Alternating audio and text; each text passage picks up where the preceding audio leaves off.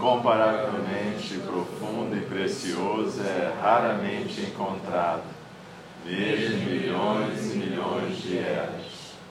A nós é dado vê-lo, ouvi-lo, recebê-lo e guardá-lo. Oxalá possamos verdadeiramente compreender e praticar o significado das palavras do Tathagata. O Dharma, incomparavelmente profundo e precioso, é raramente encontrado, desde milhões e milhões de eras. A nós é dado vê-lo, ouvi-lo, recebê-lo e guardá-lo. Oxalá possamos verdadeiramente compreender e praticar o significado das palavras do Tathagata. O Dharma, incomparavelmente profundo e precioso, é raramente encontrado, mesmo em milhões e milhões de eras. A nós é dado vê-lo, ouvi-lo, recebê-lo e guardá-lo. Oxalá possamos verdadeiramente compreender e praticar o significado das palavras do Tathagata.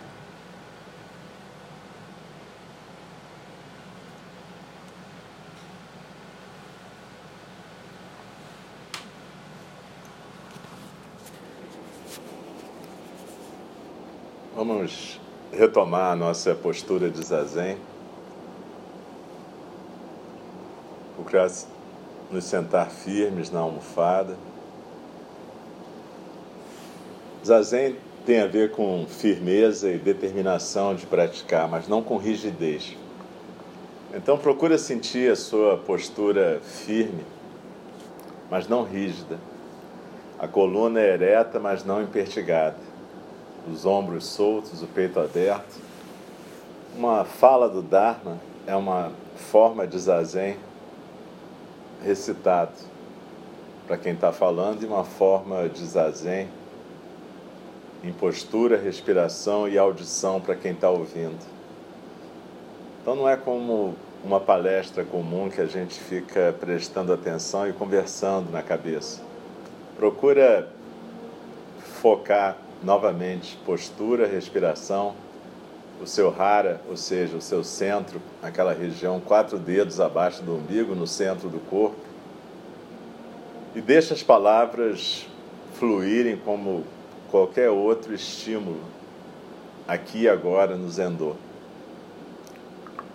Você pode ficar com os olhos entreabertos, olhando para um ponto 45 graus, mais ou menos abaixo ou pode ficar com os olhos fechados, simplesmente, já que está tendo uma fala. Normalmente, durante o zazen, os olhos ficam entreabertos e você pisca normalmente, mas olhando para baixo, mantendo a língua no céu da boca, peito aberto, de novo, coluna ereta, mas sem tensão.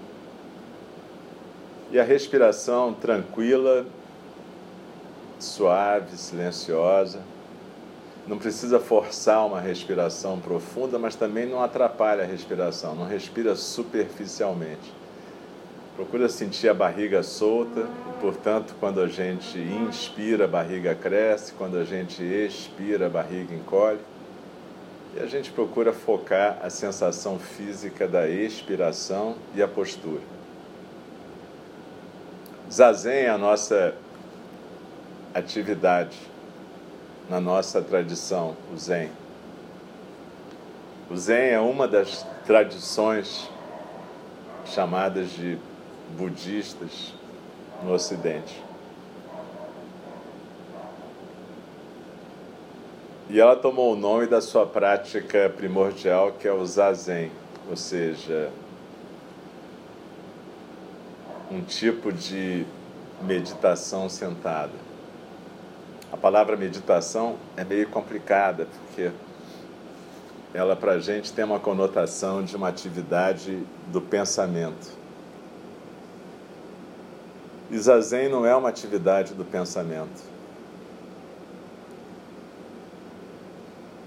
Hoje eu estava conversando com uma pessoa e ela falou assim: Ah, você não acha que zazen é parecido com de certa maneira, com associação livre em psicanálise, e como a conversa tomou outro rumo, eu não tive que comentar essa, esse comentário da pessoa, mas eu posso comentar agora. Não tem nada a ver uma coisa com a outra. Zazen não é um pensamento discursivo. No Fukan Zazengi, o manual de meditação do mestre Dogen, ele fala em pensar além do pensar e do não pensar. Essa é uma tradução complicada do japonês. Mas como é que é isso? Pensar além do pensar e do não pensar. Isso já mostra de cara que zazen não tem a ver com pensamento e nem com esvaziar a mente como algumas pessoas pensam.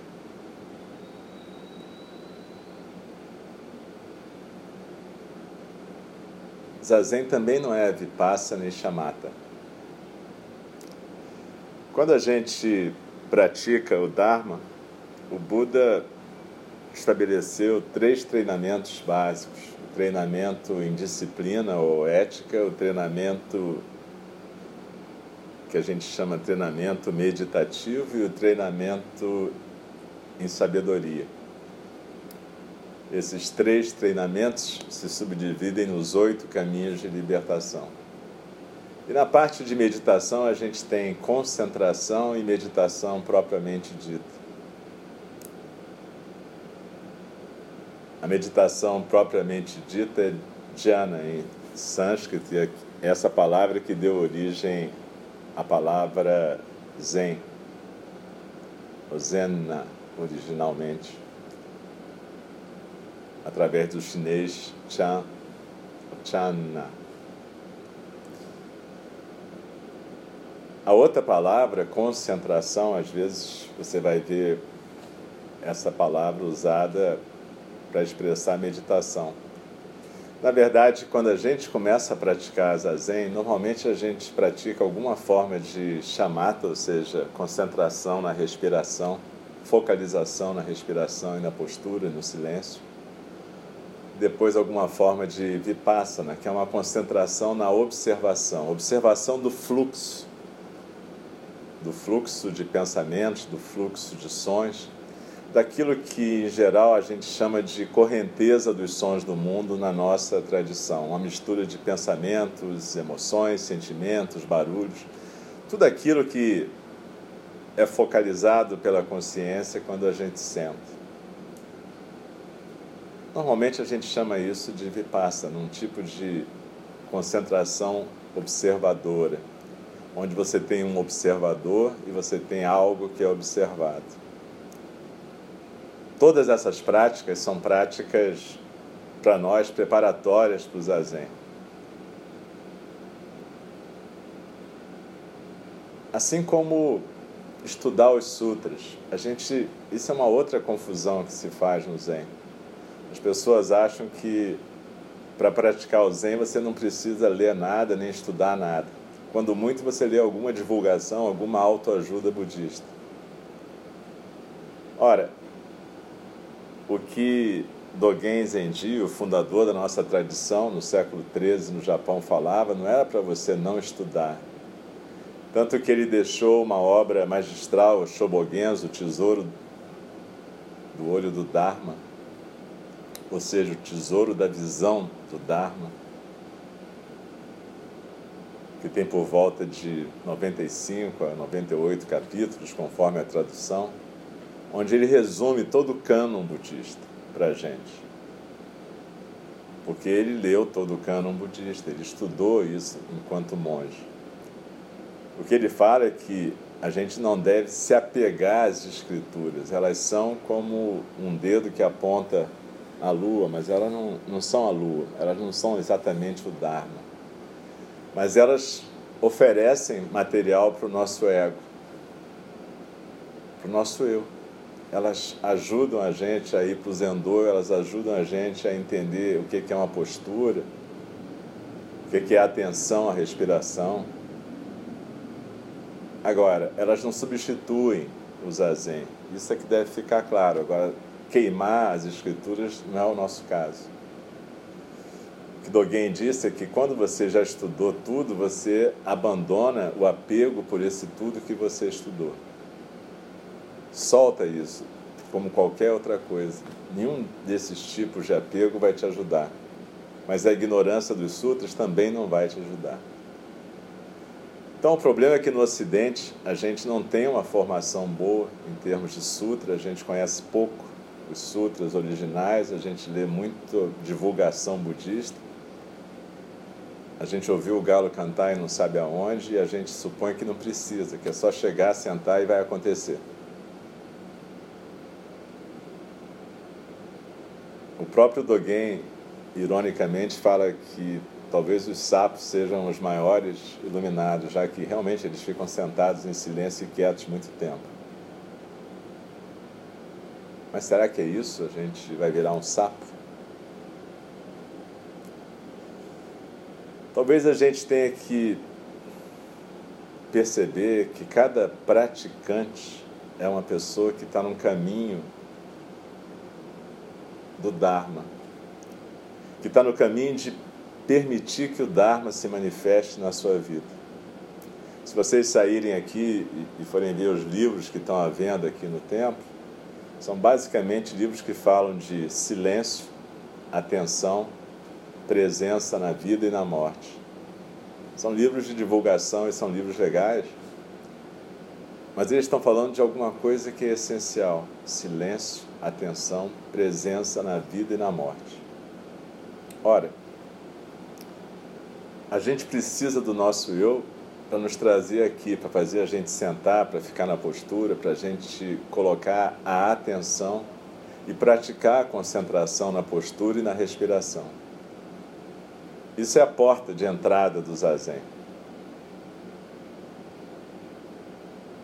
Mas em algum momento você tem que ser capaz de perceber que esse observador treinado na concentração, ele vai se tornar um estorvo se você não puder também largá-lo em algum momento. Essa é a imagem que o Buda Shakyamuni fazia sobre todas essas práticas que nos conduzem ao zazen, como jangadas que você usa para atravessar um rio. Mas depois que você atravessa o rio, carregar essa jangada nas costas não vai ser proveitoso para você. É isso que está dito no Sutra do Coração, de uma maneira extremamente condensada e resumida. O Sutra que resume a base do Zazen, de uma forma cantada, recitada.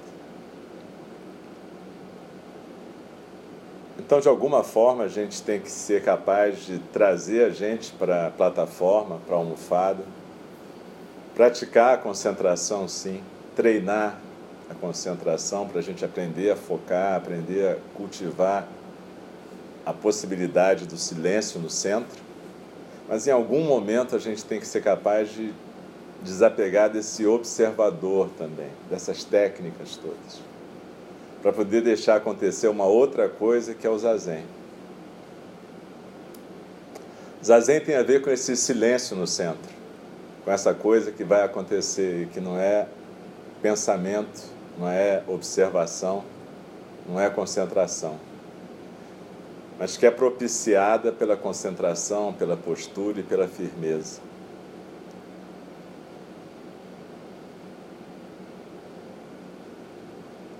Zazen tem a ver com essa alguma coisa que se manifesta quando a gente realmente encontra o silêncio no centro quando o próprio observador se dissolve na correnteza dos sons do mundo e a gente já não se segura em mais nada.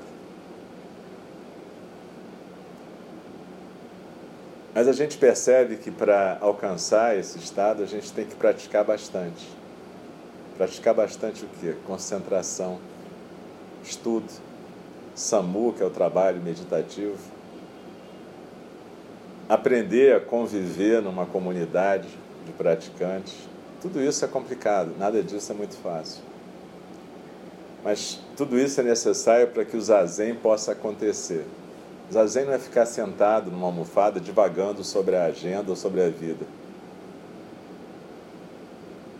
Isso pode ser um tipo até de observação. Você pode se dispor a praticar vipassana sobre o fluxo dos seus pensamentos. Mas isso não é zazen.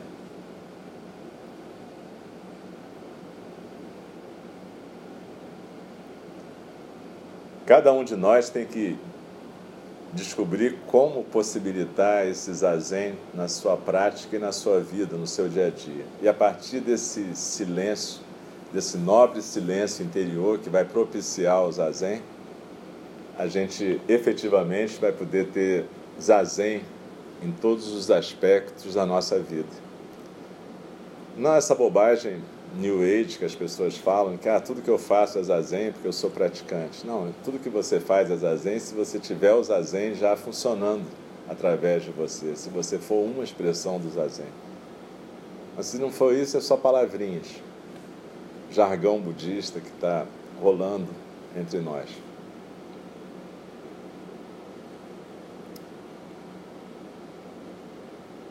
Quando Bernie Glassman Roshi falou dos três fundamentos da prática, ele falou do não saber, do contemplar ou testemunhar a realidade e da ação compassiva ou ação engajada. Mas isso não são coisas que a gente adquire intelectualmente. Esse não saber só vai acontecer a partir do momento em que a gente estiver praticando realmente zazen. E aí a gente começa a perceber a diferença entre conhecimento e sabedoria. Conhecimento a gente tem uma tendência a acumular, sabedoria vai se manifestar através do silêncio. Esse não saber é um mistério, um mistério sagrado que acontece a partir do zazen, não de uma decisão intelectual apenas. E a partir desse zazen, desse não saber, vai ter uma ação compassiva, verdadeira, que passa por um testemunho da realidade. O que é testemunhar a realidade? É você poder ser inundado pela realidade, não ficar projetando o seu ego na realidade. É uma outra forma de dizer aquilo que Dogen Zenji já tinha falado no Genjo Koan. Estudar o Zen, estudar a si mesmo. Estudar a si mesmo é esquecer de si mesmo não saber. Esquecer de si mesmo é ser autenticado pela miríade dos fenômenos da realidade, testemunhar a realidade. E a partir daí ter uma ação compassiva verdadeira. A compaixão nasce daí. Enquanto a gente não tem isso, a gente imita a compaixão e tudo bem, porque esse é o método oriental clássico de aprender. Enquanto você não sabe, você imita alguém que sabe. Então a gente imita através dos oito caminhos de libertação, a gente imita o Buda. Ou pode imitar algumas coisas que algum professor de carne e osso atual faça, mas cuidado porque nós professores somos apenas praticantes. Às vezes a gente pode ser até uma expressão bacana do Dharma, mas às vezes a gente não vai estar praticando, a gente vai ser só uma expressão do nosso próprio eu. Enfim, esse é o Dharma do professor e o Karma do professor.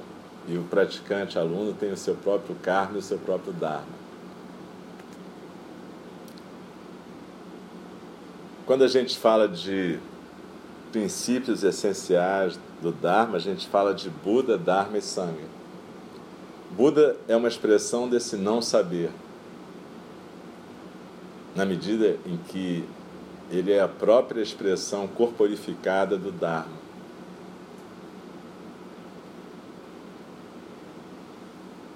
O Dharma é exatamente a expressão e ensinamento da compaixão e do zazen.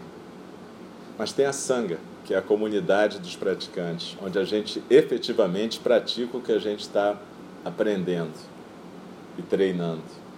Porque é nesse atrito entre as pessoas, entre as singularidades, que a gente vai desenvolver as paramitas, as qualidades transcendentais. A gente não desenvolve isso como eremita, a gente desenvolve no mundo de relação, no mundo relativo que a gente vive.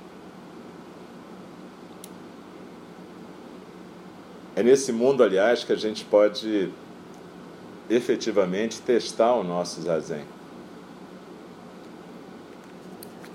As pessoas às vezes ficam achando, por causa das histórias do Zen, que quem vai testar o seu Zen é o professor, não Doku-san. Ele vai testar a sua realização. Isso pode até acontecer, mas o mais importante é que você possa, você mesmo, testar a sua realização do zazen. Como é que a gente faz isso?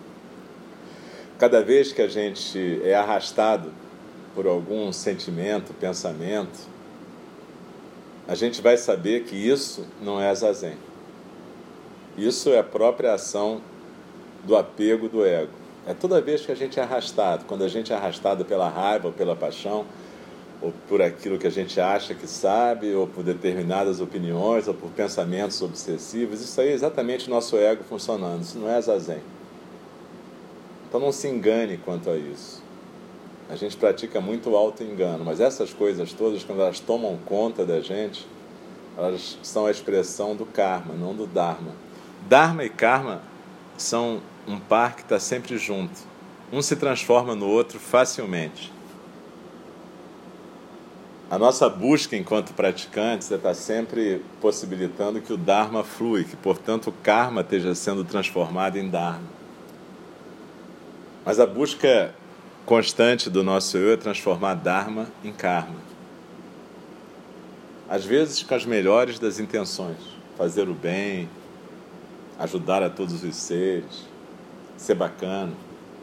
Mas tudo isso como intenção do ego, não como manifestação da natureza búdica através da singularidade momentânea que a gente está sendo. Há uma grande diferença nisso.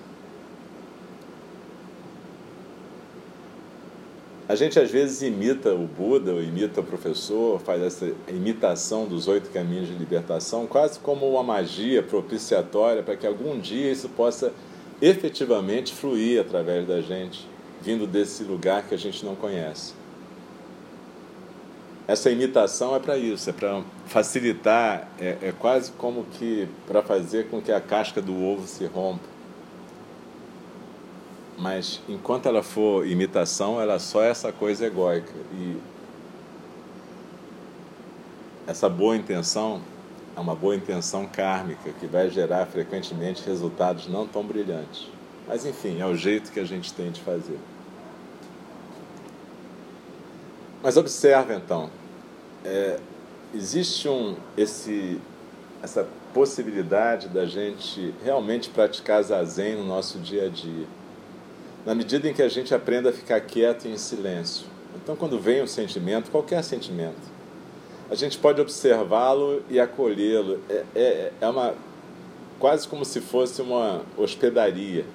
Essa hospedaria que é a nossa consciência lúcida, praticante, ela pode acolher e deve acolher qualquer coisa que apareça. O que significa reconhecer. Eu reconheço a raiva, eu reconheço o amor, eu reconheço a compaixão, eu reconheço o egoísmo, reconheço tudo que pode aparecer. Agora, a minha conduta vai ser alguma coisa que não vai ser simplesmente descarregar esses sentimentos, atuar esses sentimentos. A gente vai fazer escolhas baseadas na nossa percepção do Dharma.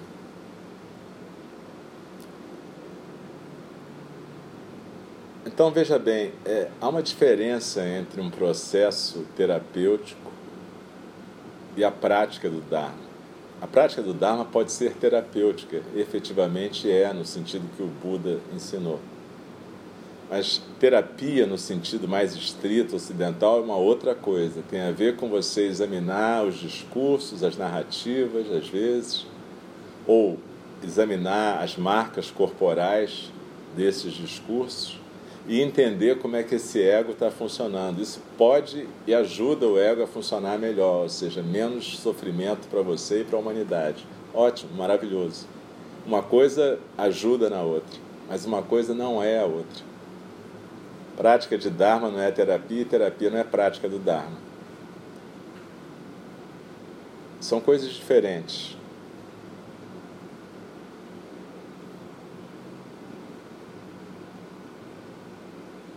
E voltando ao tema da sanga, a gente pratica em conjunto porque a sanga nos provoca.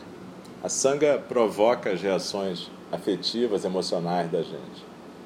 Aquelas reações que quando a gente está no mundo da fantasia com a gente mesmo, a gente acha que consegue lidar muito bem. Mas basta 10 minutos de conversa com uma pessoa para a gente rapidamente perder a concentração, o silêncio e deixar fluir só o karma. Ora, a sangue é o lugar privilegiado onde todo mundo idealmente está praticando. Portanto, a gente está buscando não provocar um no outro as reações piores. Ao contrário, a gente quer favorecer a prática um do outro. Então, a gente favorece o silêncio, o trabalho meditativo. A gente aprende a não ficar descarregando a nossa angústia através da fala inútil é verdade que a gente tem uma semana que a gente chama Semana de Silêncio, onde a gente se dedica mais especialmente ao silêncio depois da celebração do Fusatsu, da cerimônia da lua cheia. Mas na verdade, na verdade, um centro zen é um centro onde o silêncio é uma preciosidade, onde ele deve ser respeitado e cultivado. E a fala também deve ser respeitada em sua sacralidade, fala correta. Isso não precisa ser melancólico, nem taciturno, sombrio. Pode ser alegre, tranquilo, mas sempre uma fala com presença plena, uma fala que representa o fluir do Dharma. Não uma fala que vai ficar provocando apenas karma. Então, a Sangha é esse lugar privilegiado de prática. E nesse lugar privilegiado de prática, a gente tem algumas pessoas que se comprometem ainda mais com a prática, fazendo e tomando votos. Na nossa sangue, especificamente, a gente tem uma ordem, chama Ordem dos Budistas ou Ordem dos Hospitalários no Dharma. Por que, que tem esse nome? Porque, idealmente, cada um de nós deve procurar um trabalho voluntário em que possa cuidar, cuidar de animais, cuidar de seres doentes, cuidar de pessoas, enfim, seja lá o que for. Então, algumas pessoas que sentem um chamado mais forte no coração resolvem se comprometer mais com o caminho do Dharma e com os votos e, portanto, desempenhar funções na Sangha. Essas pessoas são ordenadas porque elas se comprometem com a ordem, com uma certa regra budista. É só isso. E na nossa tradição aqui em Niji, a gente chama as pessoas ordenadas de irmãos ou irmãs. A gente reserva o termo monge para quem está morando em um mosteiro. Embora haja essa cultura de chamar de monge quem toma votos no budismo, estrito senso, monge é aquele que mora no mosteiro. Então, na verdade, nenhum de nós aqui é um monge no sentido estrito, mas todos os ordenados aqui são irmãs e irmãs comprometidos com as regras e a prática do Dharma. Alguns desses irmãos e irmãs têm mais afinidade com rituais, cerimônias e vão treinar e vão ser sacerdotes aqui dentro, vão exercer funções sacerdotais, cerimoniais. Outros vão exercer funções de professor, outros exercem várias funções ao mesmo tempo. Mas é só isso, um irmão, uma irmã ordenado não é uma pessoa que está num status diferente. Ela apenas se comprometeu mais com os votos e, portanto, ela se compromete a ajudar mais a sanga no caminho da prática. E é claro, ela deve ser respeitada por isso, mas é só isso. Ela não é uma pessoa que alcançou iluminação, nada disso. Ela manifestou um propósito. E esse propósito se atualiza na condução de uma cerimônia, na função de um professor, na limpeza da casa, enfim. Essas coisas todas que constituem e constroem a nossa comunidade. É só isso. Então também não precisa transformar isso num, numa grande coisa. Não é nada especial, é simplesmente a prática, em seus variados aspectos. Mas para essa prática existir, essa casa é importante, porque ela favorece a nossa prática. E é por isso que a gente pede sempre doação, para que essa casa exista e a gente possa continuar a compartilhar o Dharma. Essa casa não é estrito senso nossa, ela é um empréstimo de uma família para o mestre Tokuda, para o nosso professor principal. Um empréstimo que está durando até hoje. Mas, na verdade, ela não é nossa nesse sentido. O que transforma essa casa em nossa é a nossa prática. Isso é que é nosso. Nossa prática, nossos atos aqui dentro. Isso é nossa sangue. Aqui ou em qualquer lugar.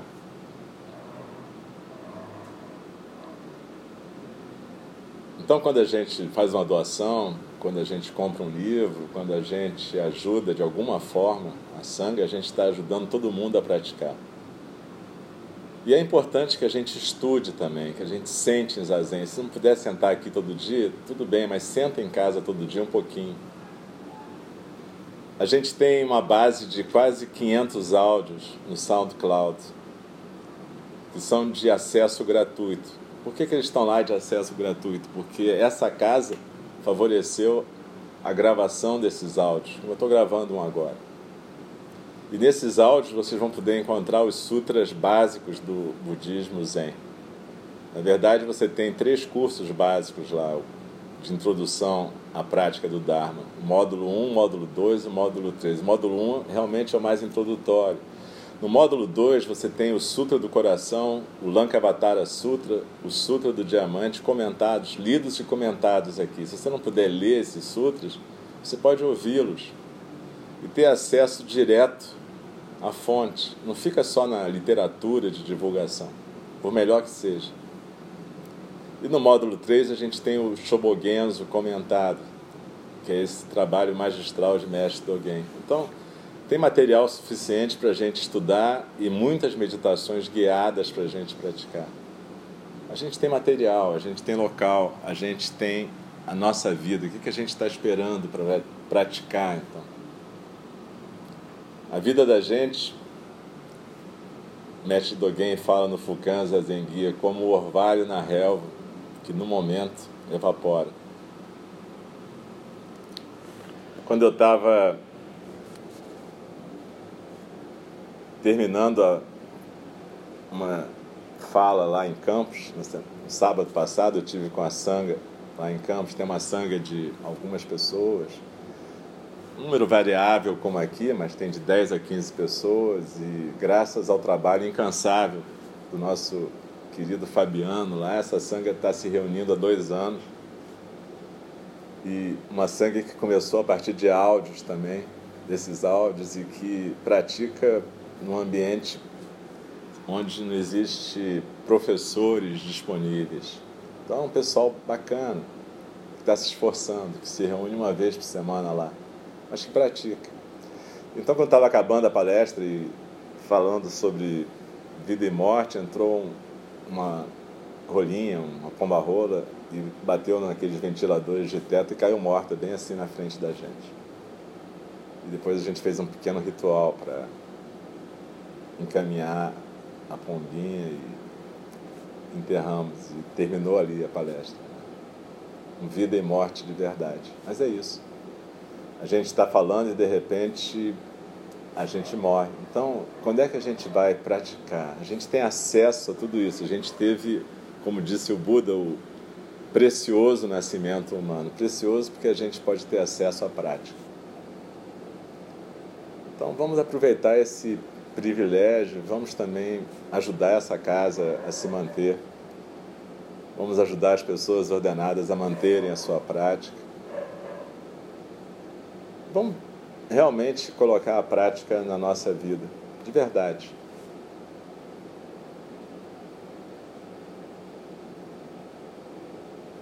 A gente costuma reclamar muito das coisas. A gente reclama do governo, a gente reclama de um monte de coisas. Mas a gente não percebe às vezes que a gente tem que começar essa mudança em cada um de nós, em cada vidinha da gente, em cada singularidade do Dharma que está se manifestando. Cada um de nós é uma chance de transformar a karma em Dharma. E é isso que a gente tem que colocar como aspiração no coração.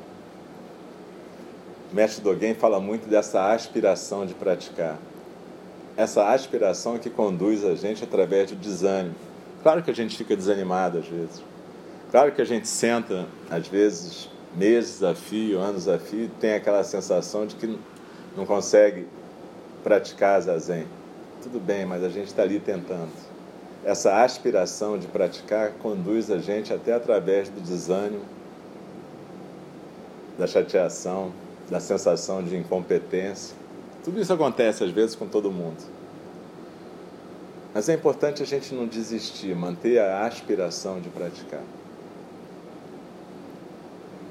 Nas próximas semanas, a gente vai ter aqui os nossos professores em treinamento falando sobre sutras que eles estão trabalhando, praticando mais. Eles estão sentando mais com esses sutras e eles vão compartilhar com a sanga a sua prática.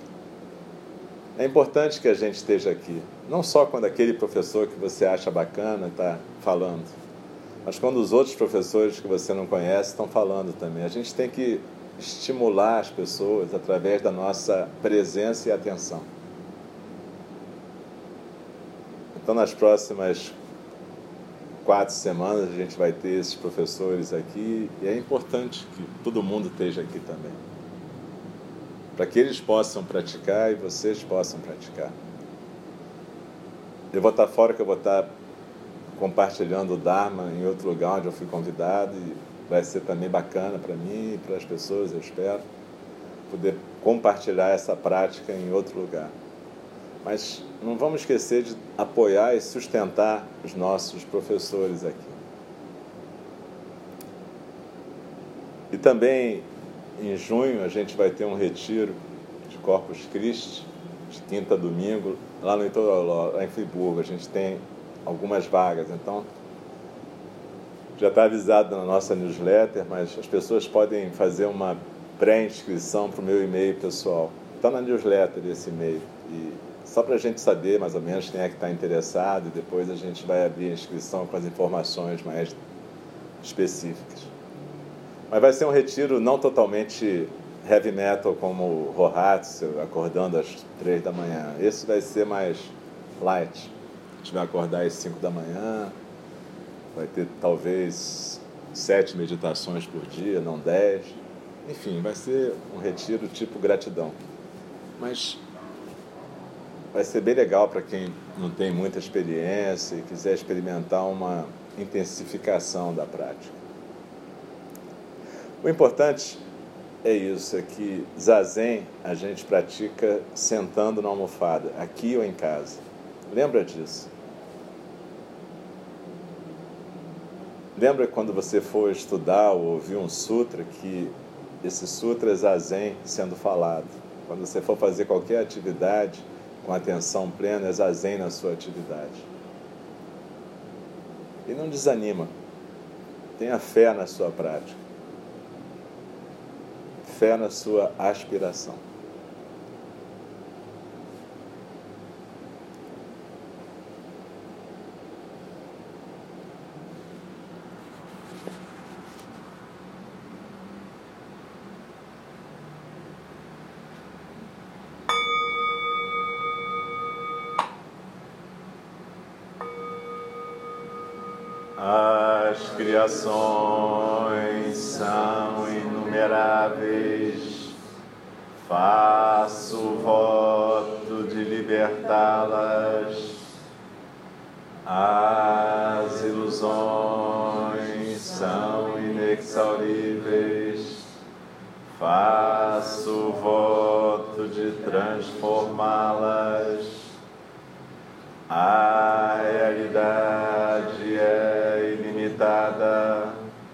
Faço voto de percebê-la.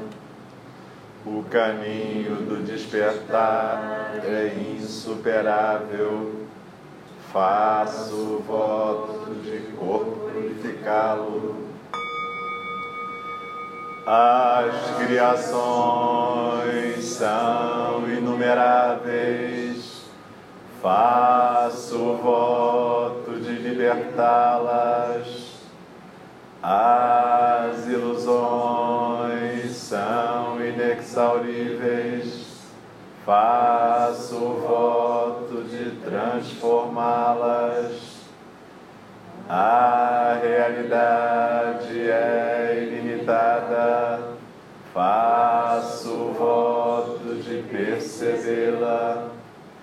O caminho do despertar é insuperável, faço voto de corporificá-lo. As criações são inumeráveis faço voto de libertá-las.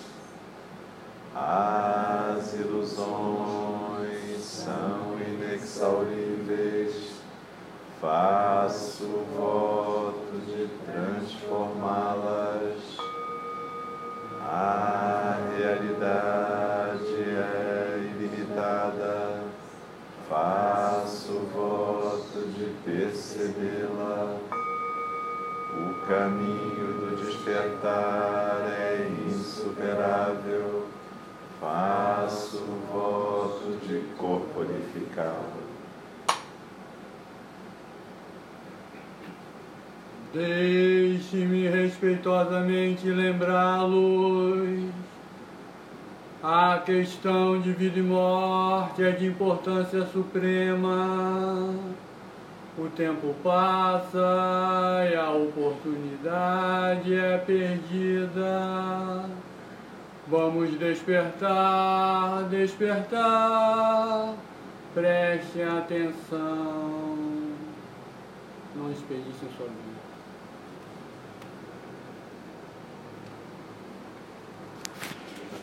Acho que tem sopa.